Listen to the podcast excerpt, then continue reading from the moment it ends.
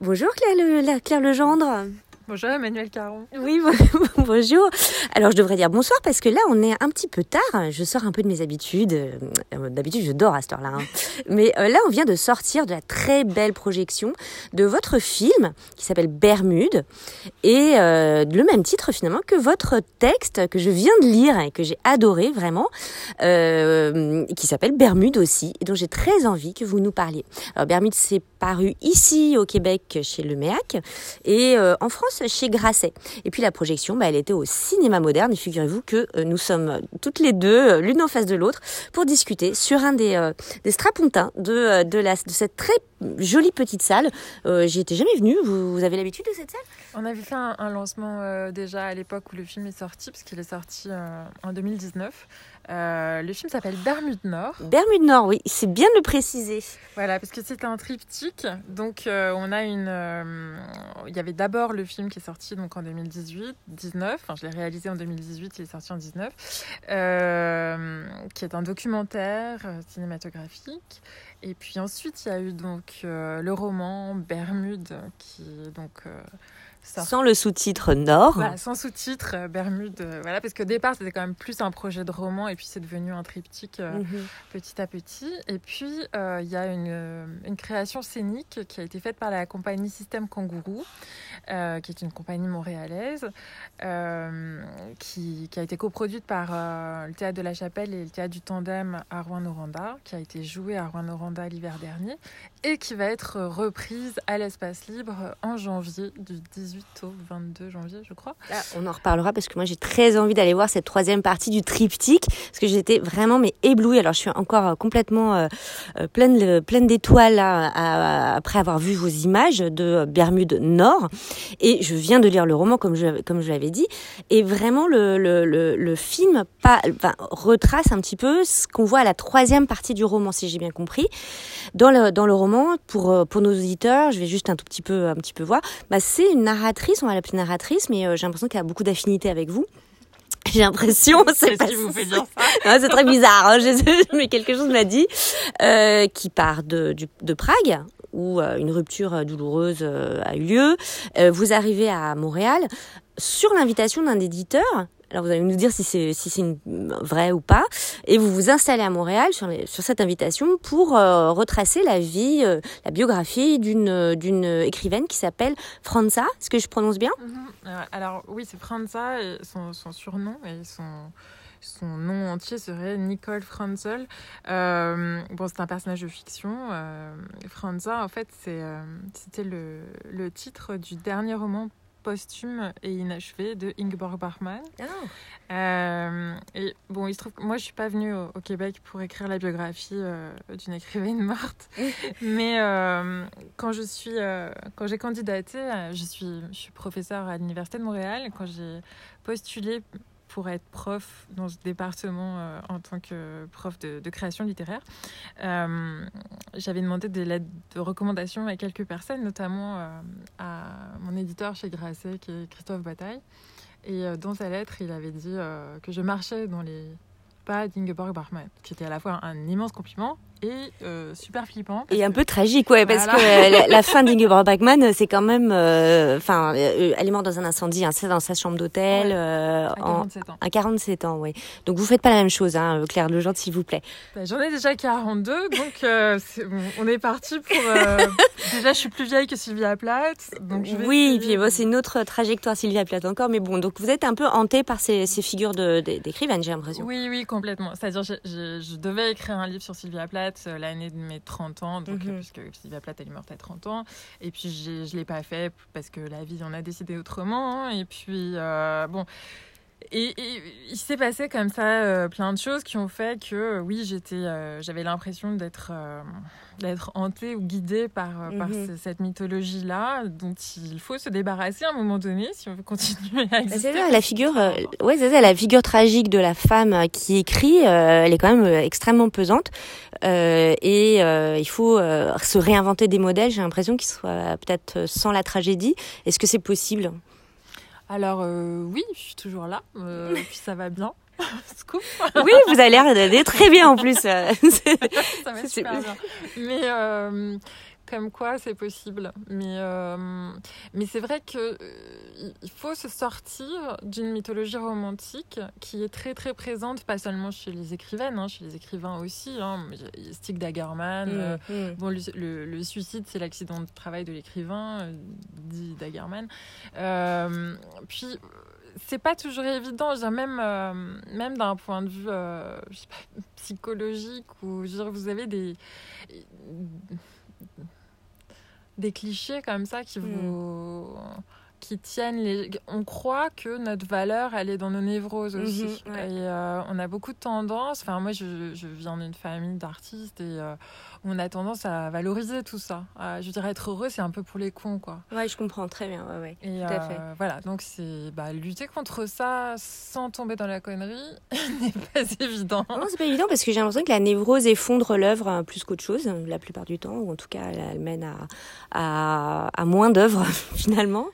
Ouais, bah, il y a un, bouquin de Julia Carnénon que je suis en train de, de, de lire euh, petit à petit, en plusieurs, euh, comme, comme on lit à, l'université, là, c'est-à-dire avec un truc à la, un stylo à la main, puis en morceaux. C'est euh, le, cadeau, le chaos ne produit pas de chef-d'œuvre, mhm. et, et c'est sur la, le processus créateur de quelques grands écrivains. Et c'est vrai que c'est Bon, se dire, bah oui, il faut travailler. Et puis travailler quand on est malheureux, dépressif, anxieux, euh, etc. Moi, j'ai travaillé sur l'anxiété avant, j'ai écrit un livre sur, la, mhm. sur les peurs, etc. Mais il y a un moment où pour le travailler, il faut pas juste être dans le, malheur, ou, il faut aussi être capable de, de, le mettre à distance. De le mettre à distance, et c'est exactement ce que vous faites finalement dans, les, dans les, la première, les, enfin en tout cas dans, dans, ce récit euh, Bermude, alors notamment dans les histoires d'amour que vous racontez, parce que votre euh, acclimatation, votre acculturation euh, au, Québec, elle passe par deux grandes histoires, en tout cas l'une avec un, un, député qui s'appelle Jacques, et un autre avec une autre avec Zach Zachary, un chanteur, c'est ça, hein, dans un groupe. Et ce sont des histoires à la fois extrêmement belles et complètement désespérées que vous racontez avec cette distance, alors qui est pas du tout une distance froide, hein, qui est, et qui est pas une distance amusée non plus, mais qui est une distance extrêmement juste pour dire ce que c'est que le désamour, l'absence de désir. En plus, vous renversez complètement la vapeur sur euh, les clichés justement, puisque c'est vous qui désirez et qui n'êtes pas désiré en fait euh, dans, dans, dans le récit. Euh, j'ai trouvé ça très très fort justement pour essayer de mettre à distance la névrose. Ah, merci beaucoup, ça me touche vraiment. Euh, bah, oui, je trouvais que de toute façon, celui qui, moi, je trouve hein, que dans l'amour, c'est celui qui aime et celui qui désire et qui est le plus vivant. Mm. Et que donc, il y a un moment où c'est ça qui est le plus intéressant. Ouais. Que être follement aimé, comme nous souhaite André Breton, euh, c'est sympa, mais c'est quand même mieux si on aime aussi, sinon on se fait un peu chier. Quoi. Ouais. Et, euh, et, je trouvais que c'était ça qu'il fallait raconter. Euh, après, la distance, je pense qu'on l'acquiert non seulement en l'écrivant, mais aussi en prenant le temps. On ne peut pas raconter ce qu'on est en train de vivre. Je, comprends. C'est aussi le statut de légérie, moi, qui m'a toujours mis, à mal à l'aise aussi, euh, puisque les femmes ont toujours été des égéries, enfin, en tout cas dans, l'histoire, euh, euh, jusqu'à une histoire récente. Et là, tout d'un coup, bah, finalement, ce sont les hommes qui sont vos égéries, fuyants, non désirants, incomplets, et reconstruits complètement par votre écriture. Et ça, vraiment, j'ai trouvé que c'était bah, un vrai tour de force. En tout cas, ça m'a beaucoup plu. Ben merci. Je crois que euh, il y, a, y, a, un moment de la vie où, enfin, quand j'étais euh, jeune fille, euh, j'avais très envie d'être la muse d'un artiste. Mmh, et, et, puis bon, je me suis rendu compte qu'en fait, c'était pas ça le beau rôle, quoi. C'était pas ça le. C'est créer le beau rôle. et donc bon, et puis bon, j'ai aussi essayé de vivre avec un artiste. Et puis ça, c'est super compliqué d'être ah deux ah artistes en même temps. j'ai essayé hein, vraiment pendant dix ans. et puis c'est complètement foireux en fait. Donc, euh, donc voilà, finalement, euh, juste, je crois qu'on n'a pas le choix. On fait ce qu'on peut. Je, je pense qu'on écrit ce qu'on mm, mm. peut. Et, euh, et, à ce moment-là de ma vie, je, je pouvais rien faire de mieux que d'écrire ça. voilà. Ouais, mais c'est, enfin c'est, assez saisissant on a l'impression vraiment que vous racontez aussi une initiation. Est-ce que je me trompe? Parce que finalement, après ces deux histoires d'amour, on passe bah, à ce que vous montrez aussi dans le film, c'est-à-dire euh, votre trajectoire vers le nord, vers vos Bermudes, avec ce très beau titre dont j'aimerais que vous me parliez un tout petit peu. Euh, mais est-ce que c'est une initiation Bermude Oui, c'est, bah, c'est on peut dire que c'est un roman d'apprentissage. C'est, Oui. Ouais, ouais. Au départ, c'était pas censé être un roman sur euh, l'immigration, parce que j'avais déjà écrit un roman sur l'immigration qui était Vérité et Amour, qui se passe à Prague. Mhm. Parce qu'avant d'immigrer au Québec, j'ai immigré à Prague, où j'ai passé trois ans. Et, euh, et je me suis rendu compte, en fait, en allant sur Anticosti et en rencontrant les gens que j'ai rencontrés, que ceux avec qui j'avais le plus d'affinité, c'était les gens qui étaient venus vivre là. Mhm. C'était peut-être pas un hasard. Ouais. Euh, parce que eux-mêmes euh, me, me disaient ben oui je suis toujours un étranger alors que ça fait 24 ans que j'habite ici Mhm. mais j'ai choisi d'être là c'est ma, ma vie c'est c'est mon parcours et évidemment ça me touchait beaucoup parce que ça ça renvoyait un écho euh, fort à ce que moi je vivais Euh, donc Bermude en fait au départ c'était vraiment un, un, un projet de roman sur la disparition et la première fois que que ce, que ce titre euh, est apparu, c'était en 2003, où j'étais donc euh, en dépression Euh, et je vivais avec un, un écrivain et euh, que quand, on- quand nos éditeurs ne prenaient pas au téléphone parce qu'on n'avait pas vendu de bouquins, soit lui il n'arrivait pas à publier, etc. Enfin, il- Ah, ça, ça m'a touché aussi. Ouais, non, mais ça, ça m'a touché aussi. Cette façon de parler de, du monde de l'édition, ça, ça a fait écho aussi. Bah, c'est terrible d'être d'être objectivé comme ça et de enfin et donc on disait je suis dans le triangle des Bermudes parce que euh, parce qu'on était euh, super déprimés tous les deux. On avait l'impression qu'on avait disparu de la surface de la terre et Mm. qu'on n'existait plus pour personne. Et c'est vrai que quand on écrit ben que personne veut vous lire on a l'impression d'être mort et c'est- terrifiant de et bon à l'époque j'avais 24 ans donc euh, c'était encore plus terrifiant maintenant ça va je sais que je, on survit à ça mais euh, mais voilà donc ça venait de là Bermude et puis euh, puis après ben, le voyage euh, et l'immigration a fait que c'est devenu l'idée du naufrage bon évidemment la séparation aussi Mhm. a, Ouais. nourri ce, cette- cette, ce motif du naufrage. Et puis, bah, je me suis retrouvée sur Anticosti en 2014. Et là, je me suis dit, mais en fait, les Bermudes, c'est ici. Ouais. Puisque je savais pas, moi, qui au départ, je Mm. connaissais pas euh, ces, ces 400 naufrages autour de l'île d'Anticosti.